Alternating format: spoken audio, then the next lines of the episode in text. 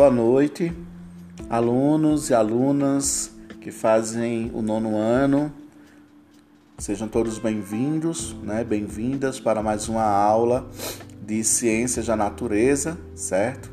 No qual hoje temos como tema a radiação, né? Um procedimento importante para o equilíbrio, né, de vida no planeta, pois é uma fonte de energia, né? Precisamos conhecer um pouco mais sobre essa fonte que tem seus lados, né, e seus pontos positivos e negativos, né? Precisamos então conhecer um pouco mais sobre essas ondas de energia que são então desenvolvidas.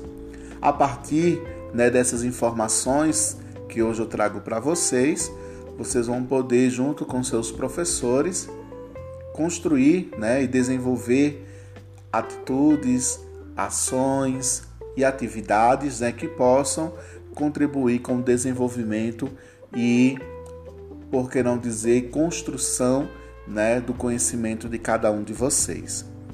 Então, a radiação são variados tipos de energia na forma de partícula ou de ondas eletromagnéticas que se deslocam no espaço. As radiações, elas apresentam diferentes composições e origens. É um processo físico de emissão, que significa saída, e de propagação, deslocamento né, de energia por meio de partículas ou de ondas eletromagnéticas em movimento. Esse processo pode ocorrer em um meio material ou no espaço, no vácuo, né? São exemplos né, de radiações bastante conhecidas e comentadas as radiações alfa, beta, gama, raio-x, ultravioleta, a luz visível, as ondas de rádio, infravermelho, microondas e etc. De acordo com a sua origem, as radiações elas são classificadas em naturais ou artificiais. Então, uma informação bastante importante. Espero que vocês estejam aí fazendo essa anotação. Então, as radiações, quanto à sua origem, elas podem se classificar em dois tipos: naturais e artificiais. O que vai ser então a radiação natural? Vamos lá falar um pouco sobre esse tipo de radiação. São aquelas radiações que partem de uma fonte não produzida por tecnologia humana e que ocorrem de forma espontânea. Entre alguns exemplos, temos a radiação nuclear, eliminada do interior do núcleo do átomo de um elemento químico. Elementos radioativos naturais podem ser encontrados em rochas ou em sedimentos. Por exemplo, a radiação natural né, são as radiações cósmicas dos prótons, elétrons, nêutrons, né, proveniente né, de explosões solares e estelares. Já as radiações artificiais são radiações produzidas a partir de equipamentos elétricos nos quais partículas como os elétrons são aceleradas. É o caso dos tubos de raio-x utilizados em radiodiagnóstico, né, produzido aí para a gente poder desenvolver esse tipo de exame. Existem também as radiações produzidas a partir de equipamentos não elétricos, que são elementos químicos irradiados a partir da aceleração de partículas. Então veja que nós temos aí uma definição bem simples, né, quando se fala nessa questão desses dessas radiações, né, naturais e artificiais. Também podemos encontrar, né, dentro dessa subclassificação, um termo chamado de nucleares, certo? Professor, mas esses nucleares eles vão se encaixar onde? Os nucleares, na verdade, galera, vai estar dentro de uma ação né, é, do átomo, né? Então não deixa de ser um tipo natural, certo? Porque são radiações que partem do interior do núcleo de um átomo instável. Então o núcleo é instável quando o átomo ele apresenta em média 84 ou mais prótons em seu interior. Então as radiações nucleares são aquelas que a gente já conhece que foram né, associadas a partir da, da descoberta né, do estudo do átomo a partir do modelo atômico de Rutherford, quando ele faz lá a descoberta né, através de um experimento e ele observa essa proporção de energia e essas proporções ele chama de alfa, beta e gama. São as nossas energias nucleares ou radiações nucleares. De acordo com a sua capacidade de interagir com a matéria, as radiações são classificadas em ionizantes, não ionizantes e eletromagnéticas. Então veja que nós vamos encontrar três tipos de radiações quando elas interagem com a matéria. Anote aí. Cuidado para a gente não confundir, certo, as informações, certo? Vejamos o seguinte. Eu acabei de falar para vocês que quanto à origem, as radiações elas podem ser naturais ou artificiais, tá certo? Quanto à capacidade de interagir com a matéria. Então, interagir com a matéria é ter contato com outro corpo. Então, ela pode ser classificadas como ionizantes, não ionizantes e eletromagnéticas.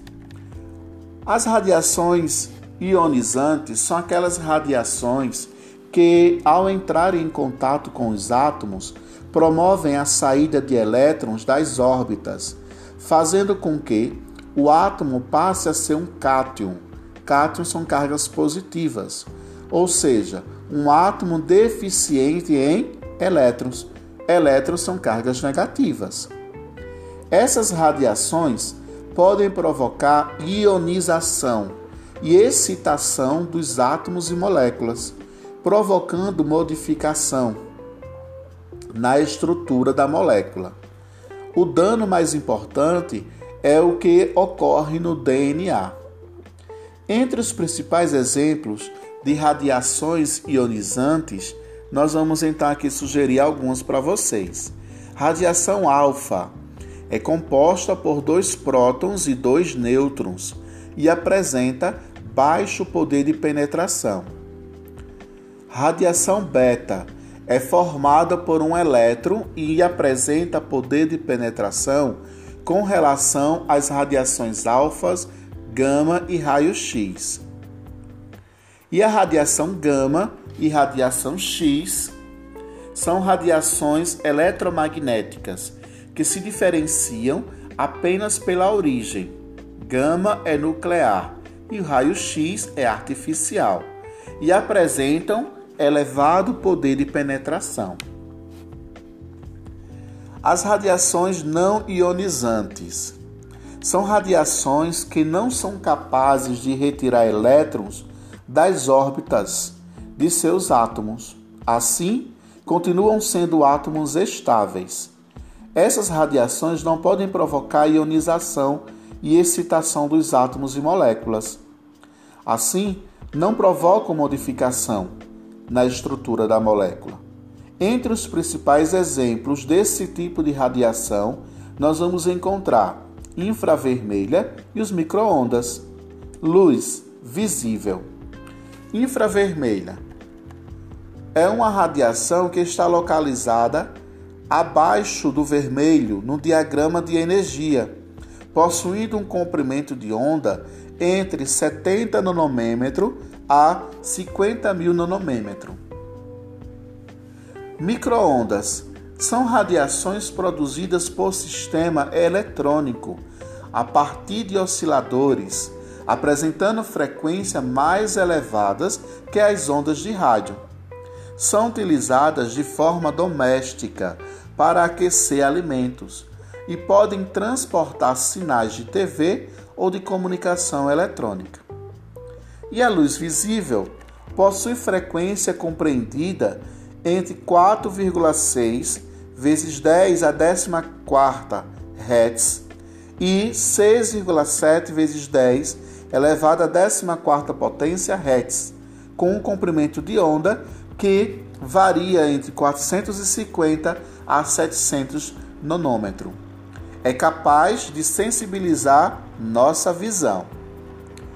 Também podemos definir outros exemplos, como a ultravioleta, as ondas de rádio, tá certo? Que são outros tipos de radiações.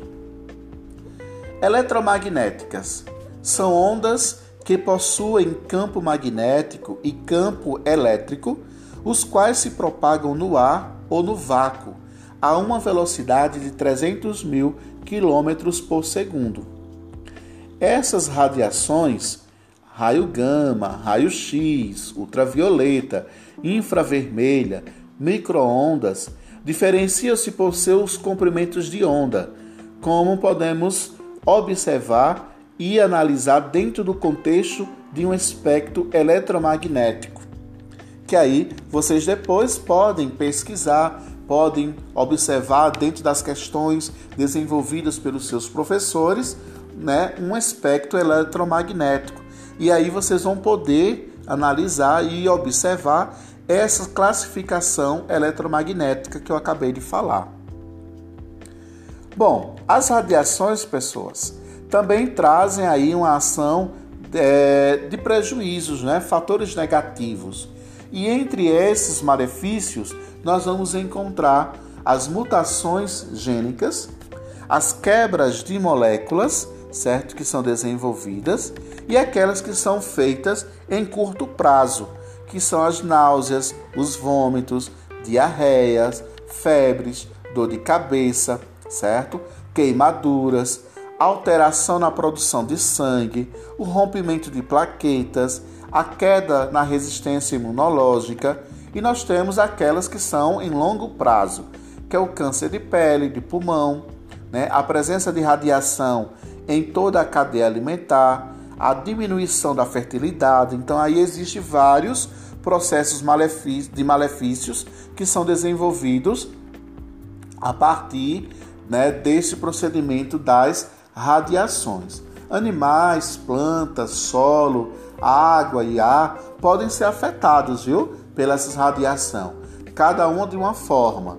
O solo, a água e o ar, na realidade, quando contaminados com matéria radioativa, passam a ser meios disseminadores da radiação para os seres vivos. Então, todos esses efeitos que eu acabei de falar para vocês são exatamente procedimentos, né? principalmente nas mutações gênicas, certo? Porque essas mutações, existe aí uma ação da, de que a radiação ela é capaz de modificar o DNA da célula, né? fazendo com que uma célula perca a sua função ou passe a desempenhar uma nova função. Um exemplo, né? Bem simples para a gente poder entender isso é a questão de quem já assistiu o filme, né? já assistiu desenho animado, o X-Men, né? o Super Choque, o Homem-Aranha, tá? Que a gente observa o que? Modificação, né? Que eles passam a partir de uma radiação que foi capa é, capaz né, de modificar o seu DNA original da sua célula. E nós vamos também encontrar o processo que eu falei que era de quebra de moléculas. Nesse tipo, a radiação ela pode quebrar o DNA das moléculas e assim prejudicar o processo de multiplicação. Nesse processo, pode fazer com que as células não consigam mais transmitir seu patrimônio genético durante a sua multiplicação. A função celular pode ou não ser afetada por esse processo tá certo? Bom, mas as radiações também têm o seu lado bom, né? Independente do tipo ou de origem, as radiações também têm diversas utilizações. E é exatamente dentro dessas utilizações que nós vamos então discutir na nossa próxima aula. Então vamos falar sobre ali o lado bom, né, das radiações, tá certo? Então espero, aguardo vocês na nossa próxima semana com a nossa próxima aula, ainda falando sobre energia né, é, radioativa né, falando sobre as radiações e vamos também falar sobre as suas aplicações na saúde. Então, galera, meu abraço, um forte beijo para vocês e tenham todos uma boa noite e aguardo vocês na nossa próxima aula de Ciências da Natureza.